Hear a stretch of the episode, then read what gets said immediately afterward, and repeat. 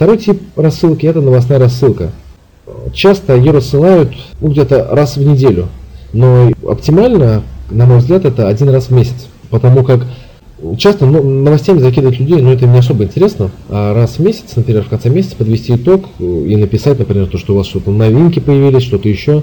Но опять же, здесь надо понимать, что лучше всего писать новостную рассылку также сегментированно. То есть у вас, допустим, там 5 сегментов разной аудитории, вы под них делаете 5 разных э, новостей вашего магазина. То есть кому-то там, кто интересуется ноутбуками, например, по какой-то смежной теме, например, можно да, написать, или там то, что есть люди, это, ну, в основном техника, там можно писать про технику, например, э, ну и так далее. То есть уже надо смотреть по конкретной ситуации, по конкретному сегменту.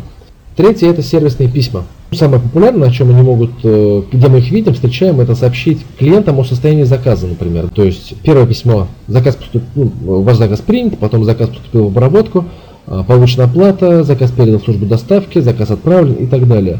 Где-то это в каких-то системах реализовано это в личном кабинете, но вообще, когда приходит э, сообщение клиенту да, на e-mail адрес, тот же Озон.ру, они делают э, еще рассылку помимо e-mail, да, то есть когда э, заказ поменял статус, они отсылают тебе смс и это на самом деле очень удобно. Ты, например, в дороге едешь, и тебе приходит то, что ваш заказ поступил в самовывоза, например, можете приехать забрать, вот ваш номер заказа. И мало ли ты проезжаешь рядом или что-то еще, и Соответственно, можно заехать, раз забрать заказ. Не теряя время. Очень удобно. И очень полезная рассылка.